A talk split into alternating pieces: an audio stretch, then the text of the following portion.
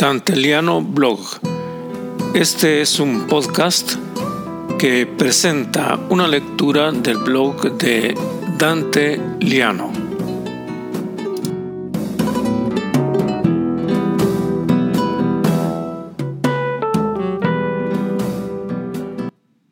Soy Dante Liano y les presento el blog Cuentos Infantiles.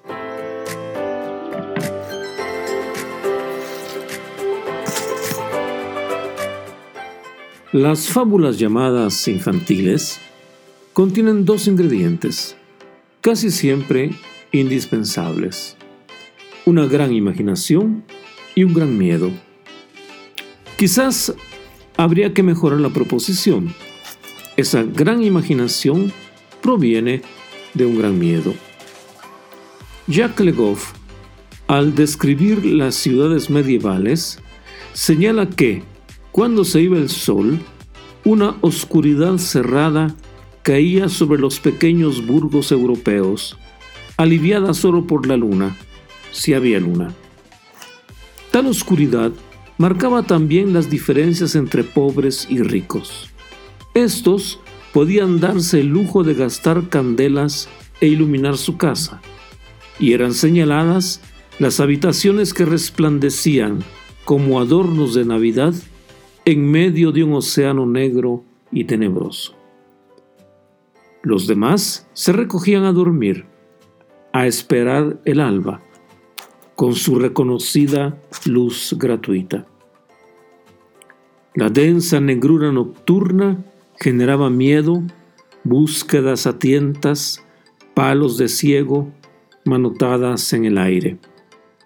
Y esa incerteza hacía nacer la imaginación sombras con forma de hombres, vestidos oscilantes como fantasmas, ráfagas de viento como aullidos insólitos.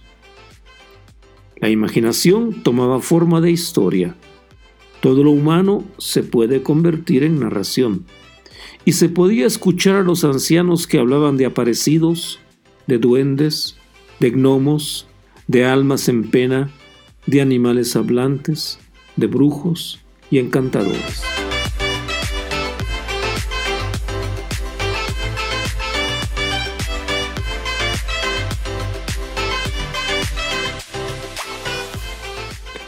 Jacobo y Guillermo Grimm, dos académicos alemanes del siglo XIX, no resistieron a la moda decimonónica de valorizar el patrimonio nacional y con ello reforzar a los nacientes estados, recolectando cuentos y consejas populares. No hay quien no los conozca como los hermanos Grimm, y probablemente sus aventuras a la búsqueda de cuentos de hadas serán tan apasionantes como los cuentos mismos.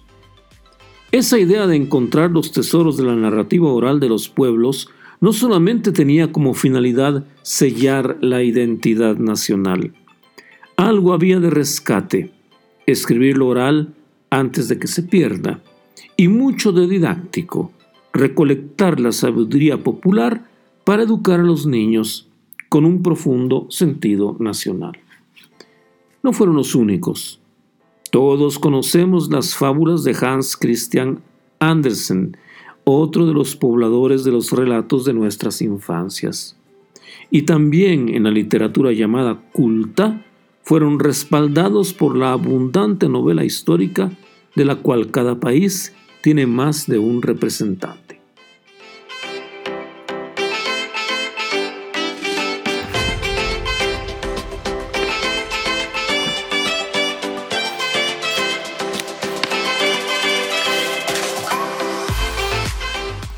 Los cuentos infantiles están empapados de un miedo primordial que hace estremecer a los niños un miedo fascinante como el agua y como el fuego, como aquellos abismos que te llaman con pavor. Quizá la historia más terrible y más gótica sea la de Hansel y Gretel, dos niños odiados por sus desalmados padres, al punto que deciden dejarlos perdidos e indefensos en el bosque. Probablemente el terror más agudo de un niño, la orfandad y el abandono. Interviene en su favor la inteligencia. El truco de ir diseminando el trayecto con migas de pan para encontrar el camino de regreso. Contra ellos, la naturaleza se levanta como lo que era para los campesinos del medioevo, una enemiga. En este caso, personificada por los malvados pájaros energúmenos que picotean y devoran las migas, desvaneciendo el audaz recurso de ambos niños. Despavoridos, vagan por el bosque hasta encontrar a una bruja que los esclaviza y engorda para comérselos después. El final, cruento y splatter como una película de Tarantino, nos muestra a los niños echando a la bruja dentro del horno para que se queme viva entre los aplausos de la concurrencia que se siente redimida ante la atrocidad cometida por los infantes. ¿Por qué de niños nos gustaba tanto ese cuento de terror? ¿Por qué deseábamos que nos lo repitieran?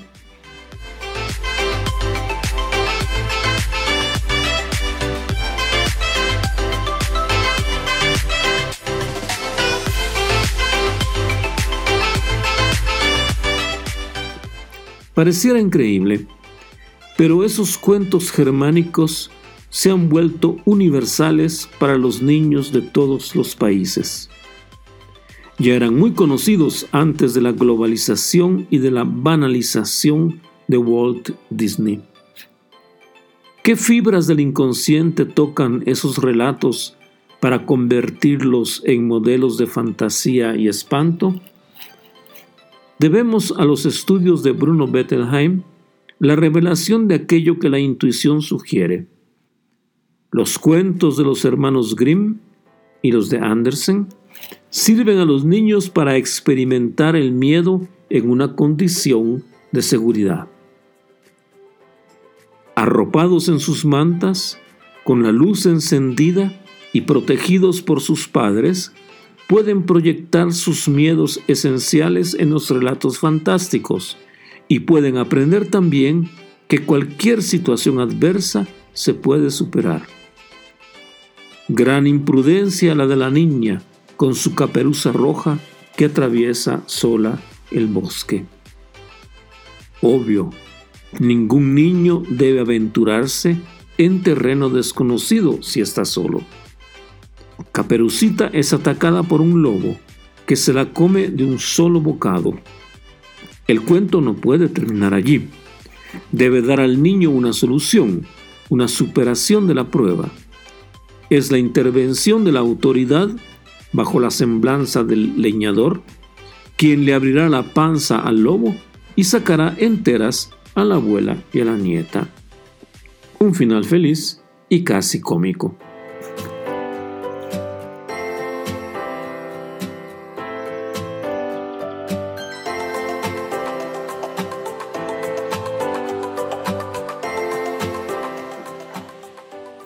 Menos feliz, la leyenda de la Llorona, que se atribuye al folclore latinoamericano. Sobre ella, sobre el entramado esencial de su historia, se han hecho canciones y películas, novelas y cuentos. Se trata de un relato de pasión, de ingratitud, de abandono y de culpa irredimible. Quiere esta conseja que en la época de la colonia española, una mujer indígena casada y con hijos se vuelva amante de un español. Loca de amor, con tal de estar junto al hombre que adora, mata a su marido y a sus hijos. El español, después de un cierto periodo, se aburre y la abandona. Ella se queda sola y se da cuenta de sus crímenes. Entonces se cuelga de la viga más alta de la casa. Como castigo, su alma vaga por los barrancos mientras llora a gritos llamando a sus pequeños. Si uno la oye lejos, está cerca.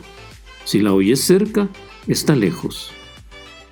no me atrevo a especular sobre la enseñanza que contiene este relato.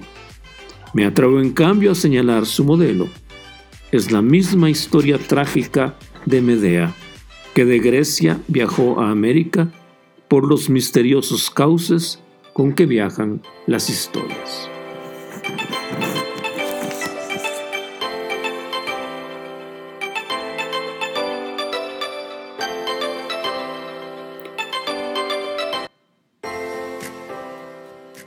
Feliz, en cambio, la historia del cadejo, que no puede dejar de ser simpático. Puesto que mucha gente alegra sus días con el vino, que refuerza el corazón, quita inhibiciones y contenta el alma, los hay que abusan, siempre los hay, y beben hasta olvidar quiénes son, de dónde vienen y a dónde van. Sobre todo, a dónde tienen que regresar. Existe un protector fantástico de los borrachos.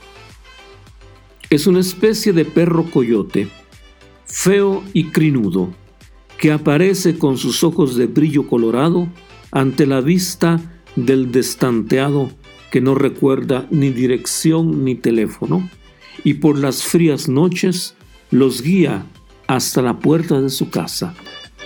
Al menos esta leyenda no es de miedo y tiene un final decididamente feliz. Menos feliz de seguro, la mañana siguiente.